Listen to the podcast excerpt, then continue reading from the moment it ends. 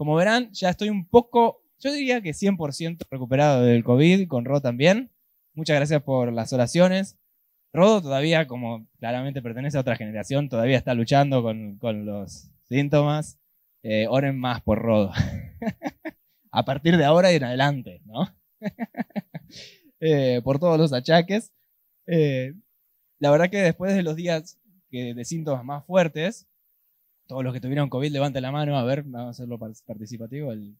Ah, hay varios que no tuvieron COVID. Qué bien, qué bien. nosotros, nosotros, veníamos invicto hasta, hasta que Rodo y Ana nos conocieron. no, no, no. Ah, bueno, hasta este año.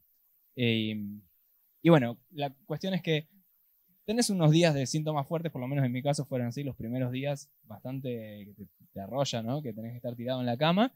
Y ya después como que estás aislado y no tenés mucho que hacer, ¿o no? Y ya, no, ya llega al punto que arreglaste la casa, no puedes salir, así que estás pidiendo por rápido, no sé, pidiendo ayuda. Y ya no sabes qué hacer, entonces te pones a mirar series o mirar películas, ¿o no? Eh, una de las series que miramos con Ro es la de eh, la que se hizo nueva de Maradona. Maradona Sueño Bendito. ¿La escucharon o la vieron? ¿Sí? Bueno, bárbaro. Y, bueno, tiene cosas muy graciosas, tiene, y, tiene cosas que no son así, pero está buena, o por lo menos a mí me gustó por dos razones. Una, porque para las personas que nacieron antes de cuando nació Rodo, eh, no vivimos el mundial, el último mundial que Argentina ganó, entonces está bueno como revivirlo desde el lado de la ficción. Eh, por lo menos sos parte un poco de, ese momento y como que te emociona, ¿no?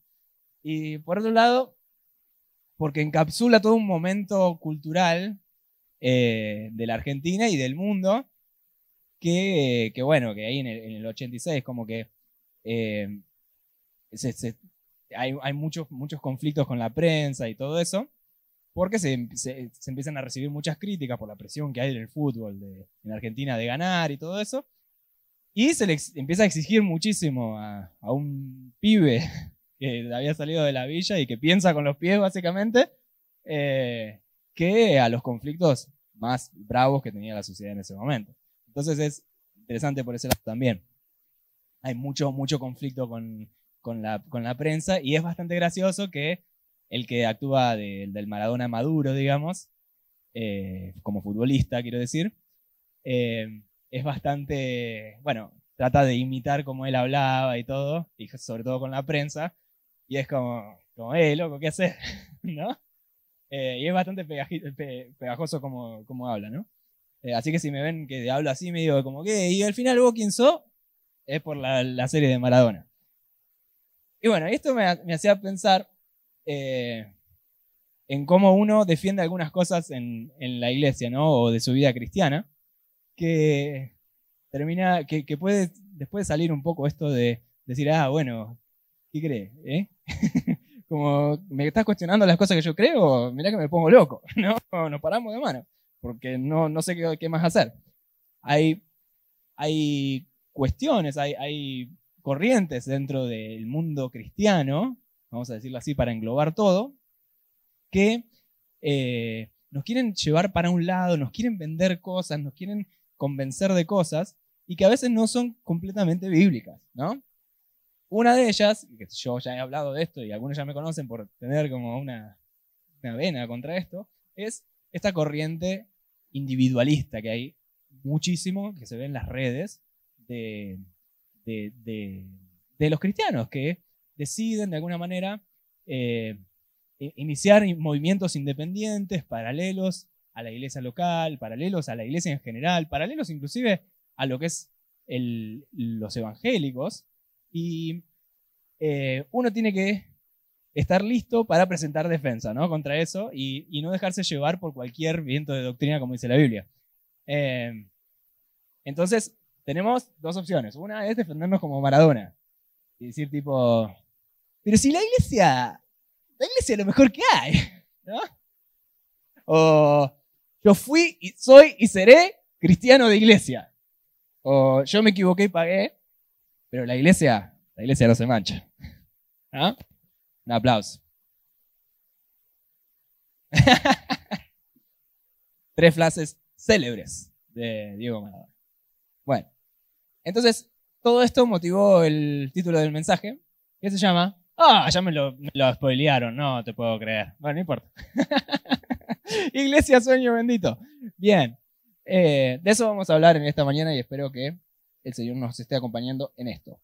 Eh, hay un versículo en Juan, 19, eh, Juan 5, 19, 20, no sé si lo tenemos ahí, sí, que está Jesús y le responde a los fariseos lo siguiente, ¿no? que los fariseos estaban muy enojados porque él se hacía, se hacía como Dios, dicen. Y él les dice, les aseguro que yo, el Hijo de Dios, no puedo hacer nada, esto no es puedo hacer, no, esto es no puedo hacer nada por mi propia cuenta, solo hago lo que veo que hace Dios, mi Padre. Él me ama y me muestra todo lo que hace. Y uno se pregunta, ¿qué es lo que está haciendo Dios? ¿No? Porque es como, ah, vos haces todo lo que ves al Padre que, está haciendo, ¿no? Yo lo que veo al Padre hacer, eso hago, dice otra versión, me parece. Em, y es como, ¿qué hace Dios? ¿No? Como que quiero saber qué hace Dios, así yo también puedo verlo y seguirlo y imitarlo. ¿Verdad o no verdad? ¿Tiene sentido? Es como que nos deja ahí picando esto de, bueno, está bien, vos Jesús, bárbaro, lo ves, ¿y yo qué hago? Yo no, lo veo, así como vos lo estás diciendo. Y es, me parece, eh, desconocer la respuesta a esta pregunta de qué está haciendo Dios, de cuál es el plan de Dios, cuál es el diseño de Dios, lo que nos hace ir por cosas que parecen muy cool muy copadas, pero que no son enteramente bíblicas. Entonces, ¿qué está haciendo Dios? ¿Está tuiteando? ¿Está debatiendo en redes? ¿Está haciendo vivos de Instagram? ¿Está haciendo campaña política? ¿Está entrenando a Messi para el Mundial? ¿Qué está haciendo Dios? hay que conocer esta respuesta. Y una de las cosas que más se ve en las redes sociales y en, en general es esto de creo en la iglesia, creo en Dios, pero no en la iglesia. Creo en, Dios, sí, yo creo en Dios, pero no creo mucho en los pastores, ¿viste? Como que hay no sé, hay maneras... Eh, ¿No? No, no, ese discurso está muy instalado y se elevó a movimiento, como nosotros somos los que no creemos tanto en la iglesia y es absolutamente muy peligroso eh, tomar esta actitud, no porque queramos ser como augureros, ah, no, los que están lejos les va a ir mal, les va a agarrar cáncer y gangrena, no sé. Eh, no es así, no es que te va a partir un rayo si vos haces algo que, es antibíblico. La mayoría de la gente vive antibíblicamente, es el espíritu que tiene. Eh, pero hacer de eso un ministerio y reclutar personas eh, del Evangelio y personas que siguen a Cristo para llevarlos por un camino que, vos ni siquiera conocés y ni, siquiera comprobaste, es muy, muy peligroso. Eh, estas personas cada vez confunden más su falta de arraigo con, una iglesia local y su falta de, de, pertenencia a veces con una especie de libertad espiritual. Ay, qué libre que soy, ¿no?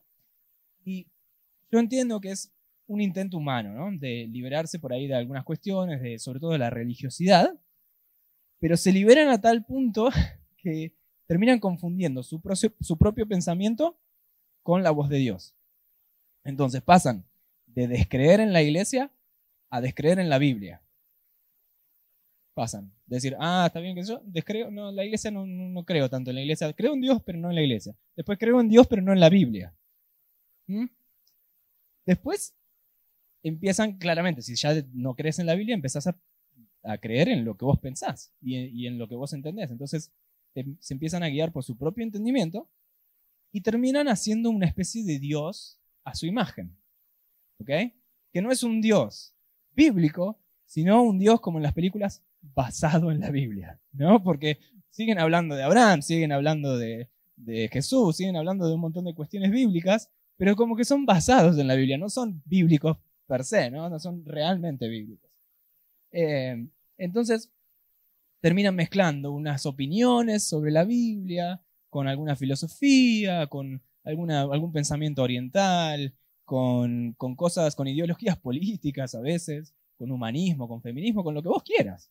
Entonces, eso es lo que la Biblia llama hacer fuego extraño, hacer mezcla de, de, la palabra de Dios con otras cosas que Dios realmente no puso ahí.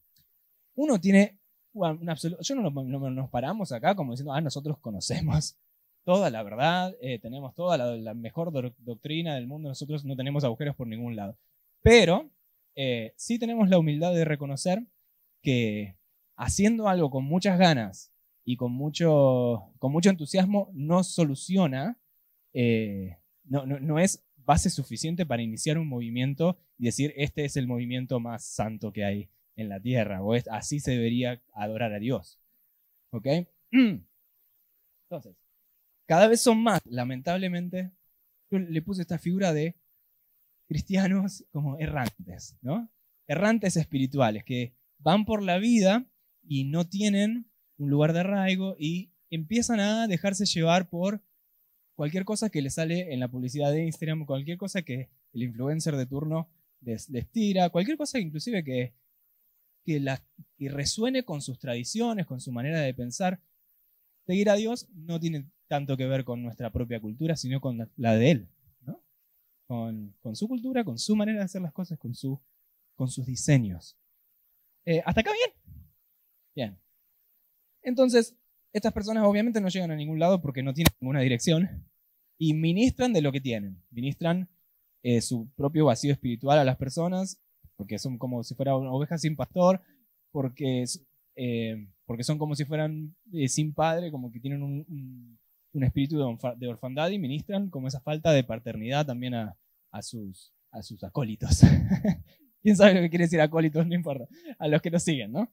Eh, entonces, cuando la Biblia habla de que por falta de conocimiento perece el pueblo, realmente no, no está hablando solamente de, decir, ah, ¿en qué, qué sé yo? A ver, eh, Marto, Marto, Martos, quiero decir, Mateo, Marcos, Lucas.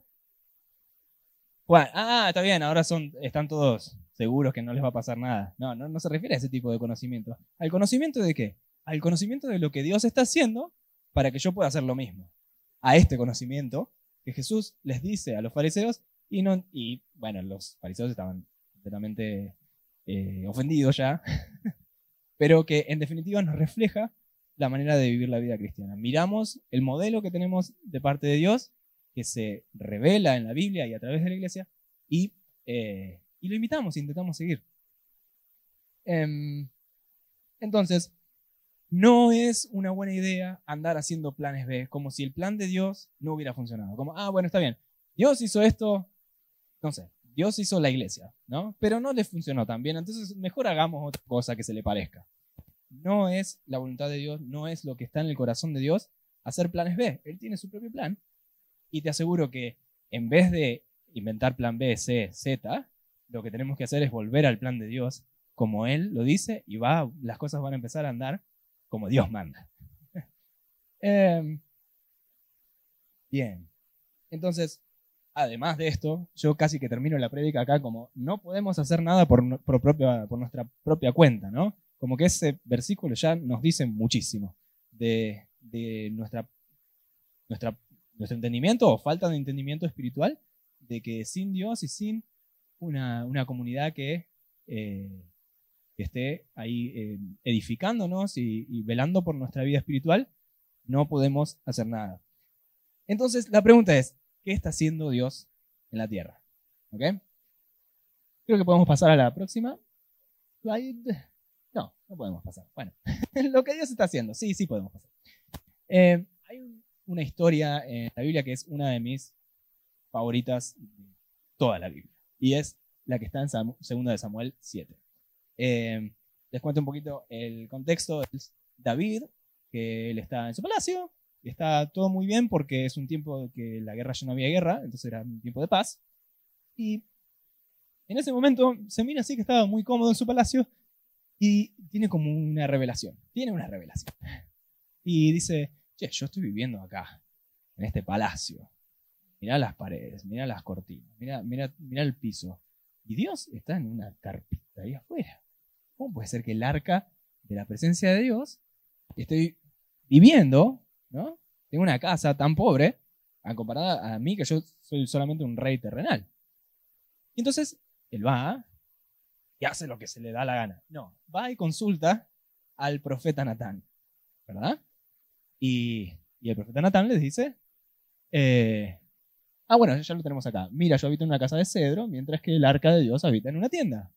Creo que la siguiente. Y el rey le dice, ah, ahí está.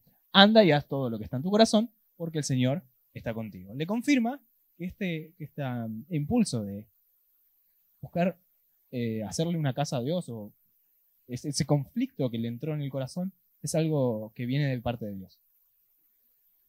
Y la respuesta de Dios no la tenemos ahí, pero es, eh, es bastante gracioso o es bastante loco todo lo que pasa, porque Natán después de esta situación recibe una palabra de Dios y básicamente la respuesta de Dios, en primer lugar, es, ¿vos me vas a edificar una casa a mí? ¿Para que yo habite? ¿No?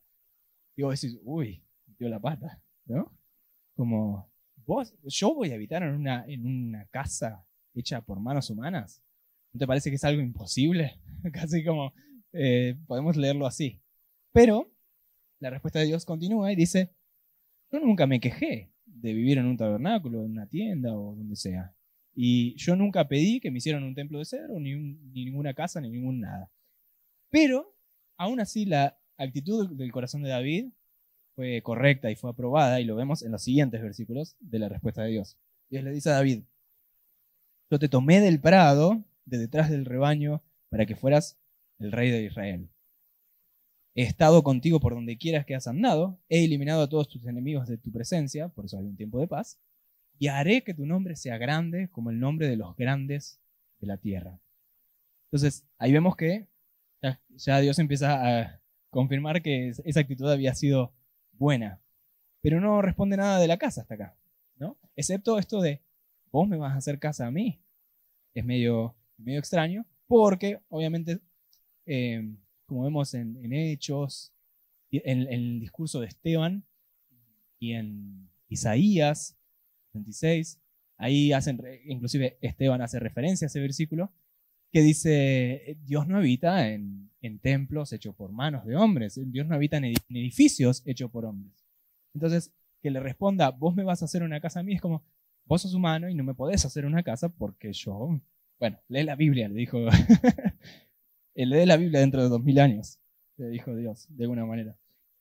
Em, entonces, con respecto a la casa, ¿qué? Continúa la respuesta, y creo que ahora sí esto está, sí, muy bien. Además, el Señor te hará casa a ti.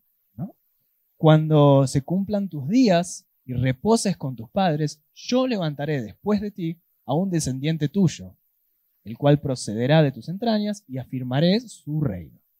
Él edificará una casa a mi nombre y yo estableceré el, trono de su reino para siempre. Yo seré para él padre y él será para mí hijo. Hasta acá la palabra de sí. Eh, ¿De quién está hablando? ¿De Salomón? ¿El, hijo de David que lo, que lo siguió en el trono? Fue Salomón. Aún así, él será para mí, eh, yo seré para él padre y él será para mí hijo. Y su trono, su reino será para siempre.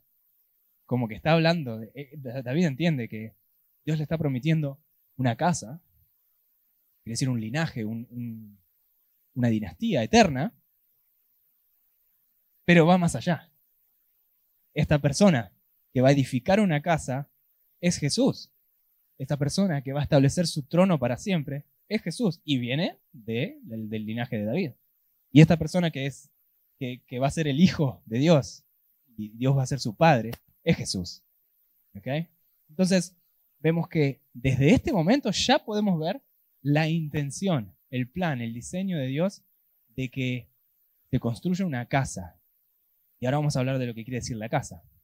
Eh, para Él, para su presencia, y que ese es un diseño que viene de parte de Él. ¿Hasta acá bien? Entonces, ¿cuál casa es esta? Es, una, es la casa que hablamos en las moradas espirituales en el cielo, es una casa, es la casa que está arriba de la roca. ¿Qué casa es? Yo creo que podemos referirnos a la Biblia en 1 de Pedro 2, que dice, Cristo es la piedra viva, rechazada por los seres humanos, pero escogida y preciosa ante Dios. Al acercarse a Él, también ustedes son como piedras vivas, con las cuales se está edificando una casa espiritual. Salomón construyó un templo físico. Sí lo construyó. Fue glorioso. Se llenó de la gloria de Dios.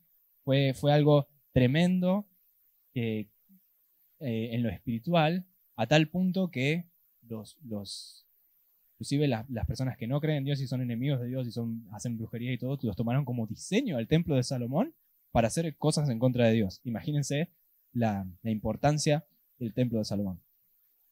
Pero, aún así, Dios no habita, no es el plan de Dios habitar en un templo para siempre. El plan de Dios es una casa espiritual. Eh, de este modo llegan a ser ustedes un sacerdocio santo para ofrecer sacrificios espirituales que Dios acepta por medio de Jesucristo. Entonces, cuando hablamos de una casa espiritual, estamos hablando de Cristo, que es la roca principal, la roca, la piedra viva, y estamos hablando de todos ustedes, que son como piedras vivas, que construyen una casa espiritual. No, sé cuántos saben, pero en la antigüedad se construía con piedras. Y cada piedra tiene su particularidad. Uno no puede hacer una... Algunas veces quisieron hacer un montón de piedras y fallaron estrepitosamente, claramente. No, uno tiene que buscarle la vuelta a construir con piedras para que eh, sea algo que se sostenga, ¿no? Entonces, estas piedras que Dios selecciona, sos vos y soy yo, y es Cristo la base de eso. Y lo que Dios está construyendo es una casa espiritual a su nombre, una casa de adoración a su nombre. ¿Dónde está eso? Está no entre paredes, no en un lugar físico, sino en la comunidad de fe que Él estableció en la, tierra, que es su iglesia. Amén. Entonces, esa promesa que le da eh, Dios a David en ese momento que parece como que tiene una inspiración divina, es una promesa de la iglesia, es una promesa que la iglesia es el diseño de Dios para la tierra es el sueño bendito de Dios, ¿verdad? ¿Y por qué digo que es el sueño bendito? Porque si continuamos leyendo, eh, no, sé si, no sé si está el versículo, creo que no, la respuesta de David a esto es como una alabanza, ¿no? Como, wow, qué honor, qué, privilegio. Yo no me, imaginé, no me imaginé que me ibas a bendecir de esta manera, porque él estaba entendiendo el linaje real, ¿no? de su reino la continuidad de su reino. Y em, termina diciendo, después de que alaban y todo, dice, wow, eh, como que ahora con esta respuesta, él se animaba a orar que, que Dios bendijera esa, esa, ese linaje y esa casa. Y dice, con tu bendición, la casa de tu siervo será bendita para siempre. ¿no? Y acá fue donde encontré el, el sueño bendito de Dios. ¿no? Con tu bendición, la casa de tu siervo, él se refiere a él. Pero nosotros estamos entendiendo la casa de Jesús, la iglesia. Será bendita para siempre.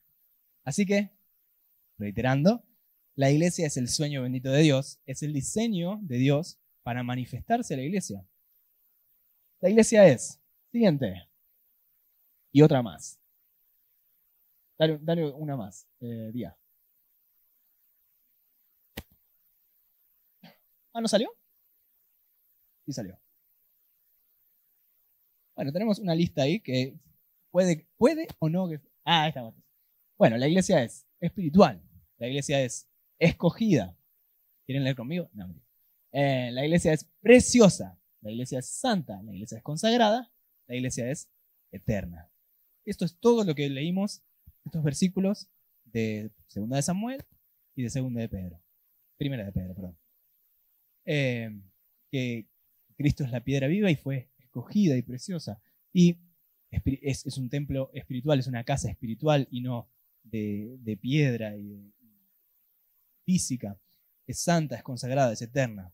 Es espiritual, como ya dijimos, no es un edificio que se hace con manos humanas. Es escogida porque, como el versículo de Primera de Pedro dice, eh, ustedes son como piedras vivas y son un sacerdocio santo, son una casa escogida para hacer sacrificios espirituales. Es la vida de la iglesia. Lo que hacemos todos los cultos acá, lo que hacemos afuera, es, nuestro sacrificio, es nuestra adoración a, nuestro Dios.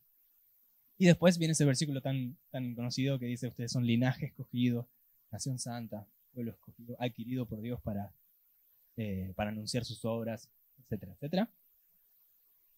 Entonces, es, la iglesia es escogida. Y cuando hablamos de la iglesia, no hablamos de un edificio, hablamos de vos y de mí. Entonces, si el plan de Dios para, eh, para anunciarse a la tierra y para manifestarse a la tierra es la iglesia, el plan de Dios sos vos y soy yo.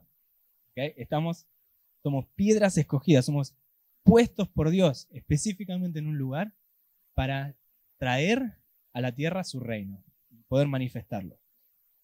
Es preciosa, ¿por qué? Porque Jesús la llama a su novia. Imagínense que si Jesús mismo dice, yo soy la cabeza y, ustedes son el cuerpo, el, cuerpo de Cristo. Ustedes, yo soy el novio, ustedes son la, eh, la, iglesia es la novia. Estamos hablando de lo más precioso que hay. Digan amén los casados. Lo más precioso que tenemos es nuestra esposa. Y al revés también. Eh, entonces, la iglesia es preciosa, tiene un alto valor, el valor que eh, Dios decidió darle, que es nada más y nada menos que la sangre de su Hijo. Es consagrada porque es dedicada para Dios y es eterna porque, como leíamos hoy, con la bendición de Dios, la iglesia será bendita para siempre. La casa de tu siervo será bendita para siempre. Amén. Ok, ¿necesitan un break? Están como, mm, ok. Entonces, ¿se acuerdan de dónde venimos? Recuerdan que venimos de, eh, vamos a, defendernos de, corrientes y de pensamientos, de movimientos, de cosas que nos hacen creer que podemos creer en Dios y no en la iglesia. Podemos creer en Dios y no en los que componen, las personas que componen la iglesia. En definitiva, somos personas.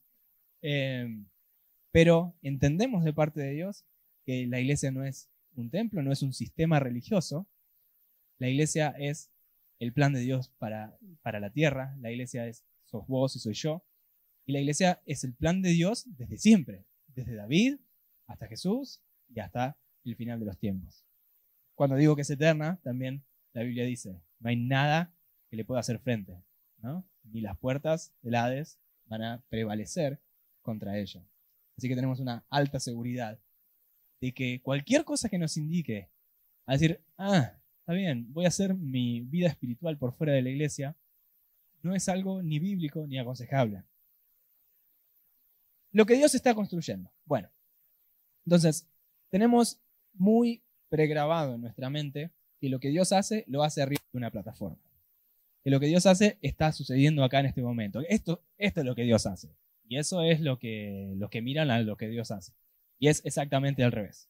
¿no? Como, eh, como sucede por ahí en, en el teatro, si esto, si esto realmente fuera como Dios diseñó la, cosa, ustedes estarían acá arriba, los que sirven estaríamos ahí abajo, y Dios sería el que está sentado eh, mirando lo, que está sucediendo. ¿Ok? un cambio de perspectiva. La iglesia estaría arriba del escenario, los que sirven, eh, las personas, todos los voluntarios, estaríamos escondidos ahí como los músicos en, una ópera o en un, en un concierto, y Dios sería el que está sentado mirando ese espectáculo y disfrutando de su creación, de sus hijos y todo. Esa imagen es muy linda, hace mucho la escuché. Em, entonces, lo que Dios está construyendo, lo que Dios está haciendo y queremos imitar, como Jesús nos dijo, es construir, eh, no está arriba de la plataforma, sino que está debajo de la plataforma, ¿verdad? Entonces, ¿qué es esto? Es una comunidad de fe que está llena del Espíritu Santo, que es saludable, que es consagrada para llevar a cabo los planes de Dios en la tierra. Eh, que básicamente, ¿qué quiere decir? Bueno, eh, que todos puedan oír el mensaje del Evangelio y que todos eh, puedan, de que la iglesia sea edificada, ¿verdad? Entonces, es una comunidad de fe y no una comunidad de pastores o líderes. ¿Ok? Lo está construyendo debajo de la plataforma y es una comunidad de fe, no de pastores y líderes es llena del Espíritu Santo. Amén. Es la pausa que necesito. Es una comunidad de fe llena del Espíritu Santo. De su fruto, de su carácter, de sus dones, de las manifestaciones, de los misterios, de los milagros. Los milagros no pasan arriba de las plataformas, mi hermano. los milagros pasan abajo de la plataforma. Por eso tenemos que estar llenos del Espíritu Santo. Eh, tiene que ser una comunidad de fe, no solo lleno del Espíritu Santo, sino saludable, libres de envidias, de rencores, todo lo que corroe las relaciones, eh, de celos, de peleas. Consagrada, por supuesto, apartada, para hacer los planes de Dios. ¿Cuáles son los planes de Dios? El evangelismo, anunciar al mundo que, Dios los ama, que Dios los acepta, que Dios ha perdonado todos sus pecados les ofrece el perdón de sus pecados y que pueden recibir la salvación por la fe. ¿Quién está capacitado para evangelizar? Todos los que saben esas tres cosas. ¿No? Que lo que Dios hizo con vos lo podés comunicar a alguien más. Y el discipulado, que la iglesia sea edificada. La gran comisión. Hagan discípulos, bautícenlos, ¿no? Y todo eso es lo que hacemos como iglesia. Somos una comunidad de fe llena del Espíritu Santo, saludable, consagrada, para para el evangelismo y para el discipulado. ¿Eso es amor sin límites? Pues dices, mm, es una comunidad, sí, de fe, mm, llena del Espíritu Santo, y bueno, 50% del Espíritu Santo, más o menos saludable, más o menos consagrada, y no evangeliza ni mucho, y la verdad que para el discipulado mejor ni hablemos. ¿No? Qué difícil que es, qué difícil que es en la realidad llevar a, cabo el plan de Dios. Pero no es que el plan de Dios esté mal, es que nosotros tenemos que tener los ojos bien abiertos para, para ver ese diseño original y llevarlo a cabo cada vez más parecido a lo que lo, lo haría. Amén. ¿Estás siguiendo este mensaje ahora? Amén. La ACL es, vamos a declararlo proféticamente, que ACL es una comunidad de fe llena del Espíritu Santo, saludable, consagrada al evangelismo y al y al discipulado, que está completamente enfocada en hacer lo que Dios quiere que, haga y en ser lo que Dios quiere que sea. Amén. Vamos, alguien lo creyó. Muy bien. La iglesia tiene menos que ver con el culto dominical y más que ver con hacer la vida juntos. Esto lo decimos todo el tiempo. Hacer amistades, compartir tiempo juntos, comer, salir, hacer la vida juntos, llorar y reír, todo entra en el combo de hacer la vida juntos.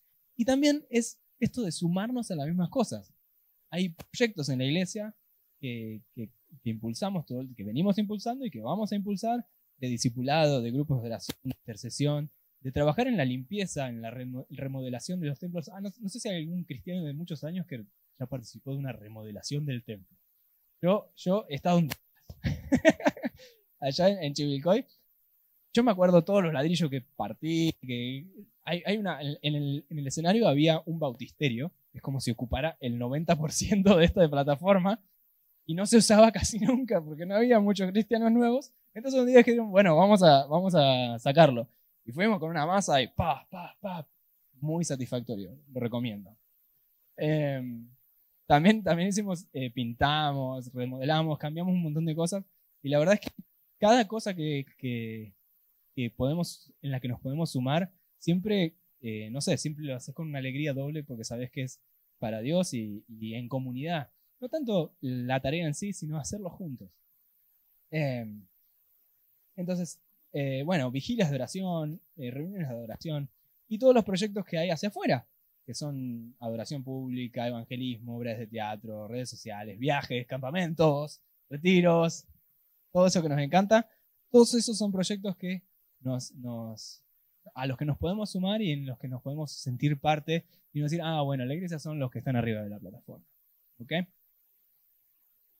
Por último, y es por último, la iglesia no es una obra terminada, sino que está en construcción. Y la construcción, la Biblia dice, hasta que sea exactamente igual a Jesús, hasta, que, hasta la plenitud de Cristo. Y esto ya empezó hace varios miles de años. Seguimos en construcción y a veces hay que derribar y a veces hay que construir, dependiendo del tiempo. Pero su avance depende de nosotros. A los que les gusta eh,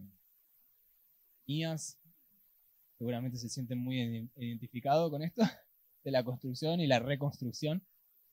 también es muy interesante, te lo recomiendo para leer. Em, entonces estaba diciendo que el avance de la iglesia depende de, nosotros, su, edificación depende de nosotros. Y esto es como eh, la parábola de Jesús, que habla del hombre prudente, la persona prudente, y eh, la persona insensata, que voy a leer directamente de Mateo 7, 24, dice, por tanto, todo el que me oye estas palabras y las pone en práctica es como un hombre prudente que construyó su casa sobre la roca. Cayeron las lluvias, crecieron los ríos, soplaron los vientos. Esto se parece un poco a, la, historia de los chanchitos, ¿no? Como crecieron los ríos, soplaron los vientos, azotaron la casa, ¿no? Y, pero la casa no se derrumbó porque estaba cimentada sobre la roca. ¿Qué es la roca? Piedra viva que ya no está más acá. Ah, mira, ya, como que ya salió. esto, esto viene al final, era, era el regalo final, pero ya, ya, van como, como subconscientemente incorporándolo. Em, eh, entonces estaba diciendo, la roca es esa roca que puso Jesús, esa piedra viva que puso eh, Dios cuando le anunció a, David, voy, yo te voy a edificar una casa, yo lo voy a hacer, la va a hacer mi hijo en realidad, y tu hijo, yo le voy a decir padre y, él me va a decir eh, hijo, esa piedra es Jesús. Y sobre esa piedra estamos todos nosotros. Entonces, si nosotros básicamente elegimos poner nuestra vida espiritual sobre esa, esa revelación, sobre ese Jesús, sobre el amor de Jesús, sobre el Espíritu Santo, sobre todo lo que ya dijimos, vamos a tener un buen futuro. Em, en cambio, todo el que oye estas palabras y no las pone en práctica es como un hombre insensato que construyó su, eh, su casa sobre la arena. ¿Qué representa la arena? Falta de carácter, falta de constancia. La arena es la roca molida por los años, ¿no? molida por la rutina de no hacer nada.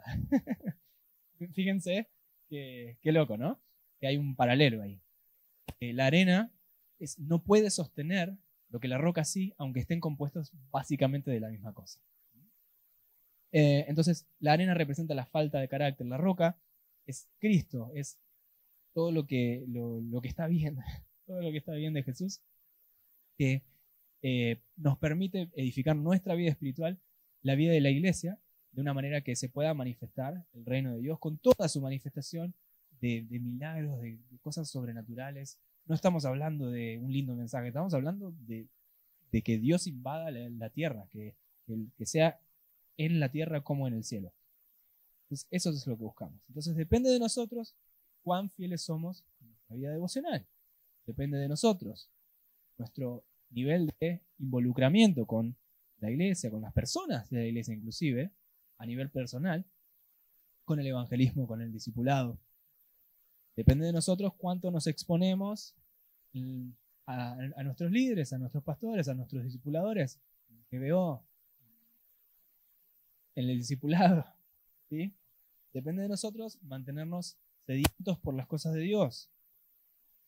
Va a depender siempre de nosotros cuán permisivos seamos con el pecado. Depende de nosotros. Hay mucho que depende de nosotros. Toda la parte de Dios podemos confiar que Él la va a hacer porque Él es fiel.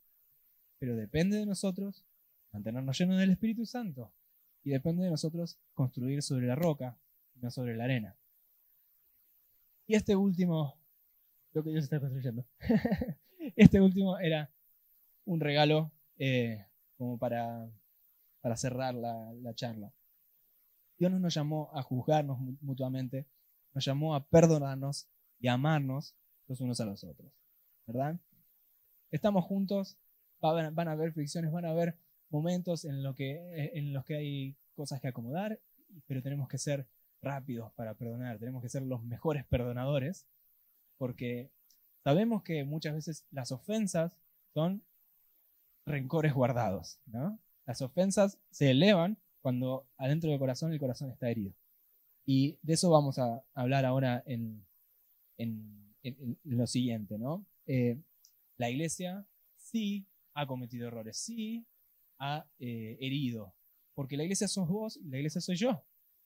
Y más duele cuando la persona que, que te tenía que cuidar, la persona que tenía que velar por vos y por tu vida espiritual, te decepciona, te hiere, actúa de manera opuesta a lo que vos esperarías de una persona que está en esa posición.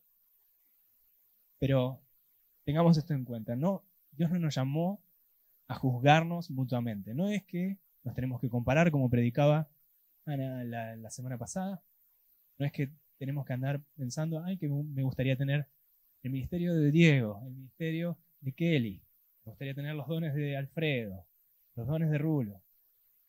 Yo tengo que hacer lo que, ser lo que Dios siempre pensó de mí y hacer lo que Él quiere, me guste, o no me guste, y me tengo que despreocupar y perdonar eh, las ofensas. Hay, un, hay, una gran bendición en perdonar las ofensas. En eh, perdonar las ofensas hay una gran bendición en sufrir injustamente, dice la Biblia.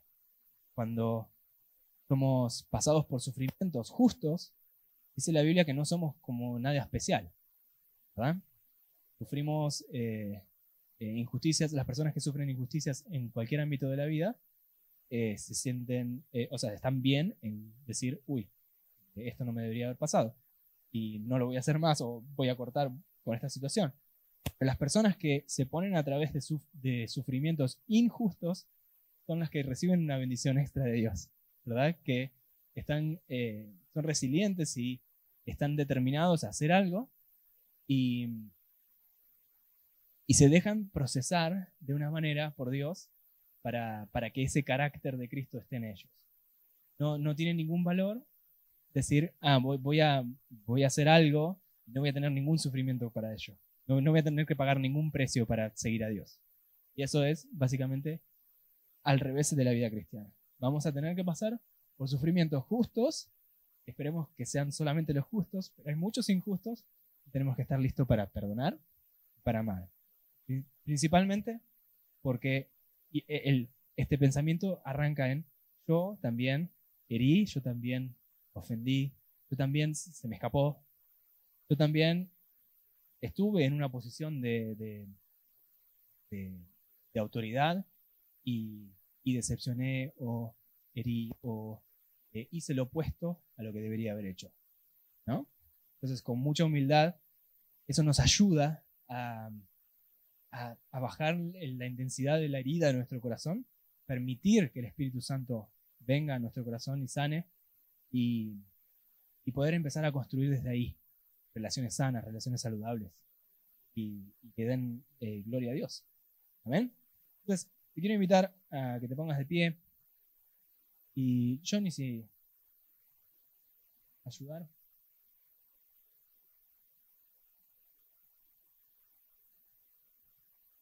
Yo creo que es hora de sanar, es hora de desarrollar una relación sana con tus discipuladores, con tu líder de GBO, con tus pastores y entre las personas todas de la iglesia. hora de que permitamos que el Espíritu Santo actúe en nuestro corazón con sanidad completa, un fuego que consuma absolutamente todo nuestras malas experiencias con el liderazgo, con la iglesia en general, que hacen que estos discursos anticongregacionales, anti-iglesia, nos suenen un poco atractivos. No queremos seguir un, alguien que nos ministra desde nuestras heridas. Queremos seguir a alguien que nos ministra de, desde nuestro potencial en Cristo. Y que permitir al Espíritu Santo ahí que te guíe.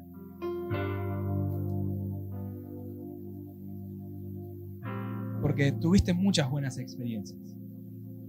Pero lamentablemente las malas experiencias son las que más nos marcan, las que más nos cuesta dejar, nos cuesta perdonar. Y esto nos toca a la mayoría. Es algo que te pasó solamente a vos. Me pasó a mí, pasó a Roda y a Ana, a Ro, seguramente a Johnny. Todos tuvimos que caminar ese proceso de sufrir injustamente. Pero hoy creo que Dios quiere decir, basta de sufrir por esto que ya, ya, ya se terminó. Aunque te hayan roto el corazón, aunque te hayan decepcionado, aunque hayan hecho lo opuesto a lo que vos esperabas, aunque te hayan herido con palabras feas. Es el Espíritu Santo el que te dice, el perdón es el mejor antídoto. Porque a la única persona que daña la falta de perdón es a uno mismo. Pero el perdón habilita al Espíritu Santo a actuar y sanar. Así que pone tu corazón delante de Dios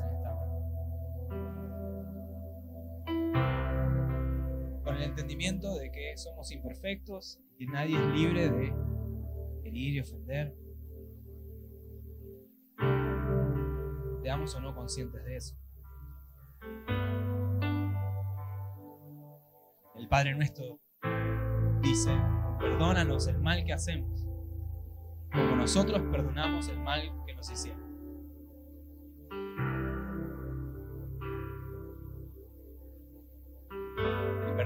Es el antídoto, el antídoto perfecto, así que elegí perdonar, porque entendés eso, para que el Espíritu Santo sane tu corazón, tu alma entera, tus heridas,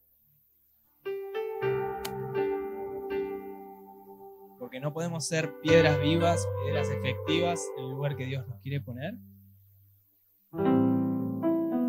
Y por dentro hay cosas que todavía no están selladas, no están perdonadas.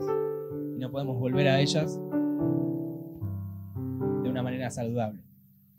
No podemos construir sobre un corazón roto.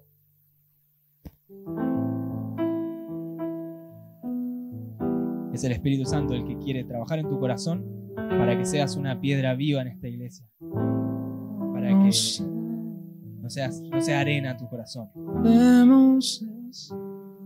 Elegí perdonar para que el Espíritu Santo moldee fuego del Espíritu Santo no se apague en ningún área de tu vida, en tu vida devocional, en tus dones, en tu ministerio, en tu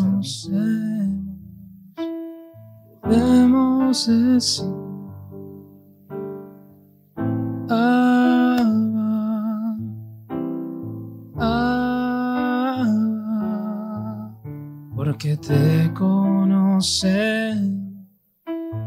podemos decir,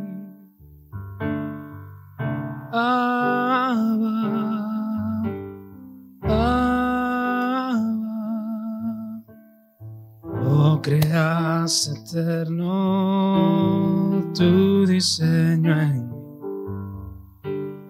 Me amaste primero, me formaste para ti. Lo creaste eterno, tu diseño en mí. Me amaste primero, me formaste para ti. Espíritu Santo, pedimos perdón, pedimos perdón a las personas que nos ofendieron, pedimos perdón por ofender, pedimos perdón por todas las veces que la iglesia eh, dañó en vez de, en vez de levantar, eh, habló mal en vez de, de bendecir, hizo lo, que, lo opuesto a lo que había en tu corazón. Rompimos no solamente el corazón de esa persona, rompimos tu corazón en hacer eso. Hoy nos alineamos, Dios, a tu corazón, a tu diseño, a tu Espíritu Santo, Dios, y pedimos, Señor, en cada persona que esté en este lugar, que se identifique con este mensaje, que haya sanidad completa, Dios, que haya corazones de piedra en el buen sentido, de carácter de Cristo, que haya eh, personas llenas del Espíritu Santo cuyos corazones no sean arena, cuyos corazones no se debiliten ante, ante las presiones emocionales de vivir en comunidad juntos. Personas que sean embajadores de paz y de reconciliación a partir de ahora eh, en, la, congregación y sean de referencia para, su carácter, para, para ser pacificadores, para llevar siempre tu amor y tu perdón antes que elegir la ofensa, Dios. En el nombre de Jesús, yo bendigo a cada persona, bendigo a cada situación. Vos, Señor, conoces cada corazón, conoces cada situación, conoces cada piedra, cómo se tiene que colocar en esta congregación, Señor. Eh, personalmente y con todas sus particularidades, Dios. Nos sentimos como, como tu hijo. Nos sentimos una hija, un hijo de Dios que, que, que, está queriendo empezar a ver lo que el Padre hace e imitar lo que el Padre hace. En el nombre de Jesús, te bendecimos, te amamos. Amén y amén. Dale un, fuerte aplauso a Dios. Amén y no me olvidé. Excelente. Hoy tenemos Santa Cena. Y qué curioso, ¿no? Que la Biblia aclara de alguna manera que eh, si antes de adorar a Dios eh, nos pongamos de acuerdo, nos pongamos, pidamos perdón a las, de las ofensas, digamos, estemos bien con toda la, con nuestros hermanos que podemos ver, porque si no podemos solucionar algo y no podemos amar a la persona que vemos, cuánto menos podemos amar a Dios. Entonces, esta palabra está súper conectada con este momento. Quería leerles de 2 de Corintios 5, 21, tres versiones del mismo versículo. Estoy re bíblico últimamente, lo, lamento. Eh, que dice así, Dios tomó a Cristo, que no tenía pecado, y puso sobre él nuestros pecados para declararnos justos por medio de Cristo. ¿Eh? Después dice, pues Dios que hizo, no, perdón, pues Dios hizo que Cristo, quien nunca pecó, fuera la ofrenda por nuestro pecado, para que nosotros pudiéramos estar en una relación correcta con Dios por medio de Cristo. ¿Vos fijaste cómo Dios sana nuestra relación con Él y, también involucra esto una relación correcta con las personas que nos rodean de la iglesia. Y por último, al que no cometió pecado, alguno, pecado alguno, por nosotros Dios lo trató como pecador. Y eso ya sabemos qué significa. Em, para que Él, en Él recibiéramos la justicia de Dios. Entonces es como que podemos completar toda la imagen eh, con estos tres versículos. Dios tomó a Cristo eh, que no había cometido pecado alguno, que nunca pecó, que no tenía pecado siquiera, puso sobre él nuestros pecados y que como una ofrenda por, por esos pecados, lo trató como pecador. ¿Para qué? Para que por medio de él estemos en una relación correcta con Dios, entre nosotros, para que Dios nos pueda declarar justos delante de Él por medio de Cristo y para que recibiéramos esa justicia de Dios. Es un panorama muy, muy tremendo de lo que significa el sacrificio de Jesús para nuestra vida. No solamente personal con Dios, sino eh, comunitario. Amén. Entonces quiero invitar a Rulo y a Analia.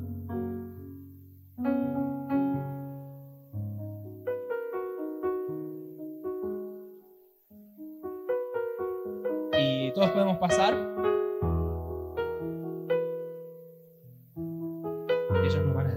estar sirviendo.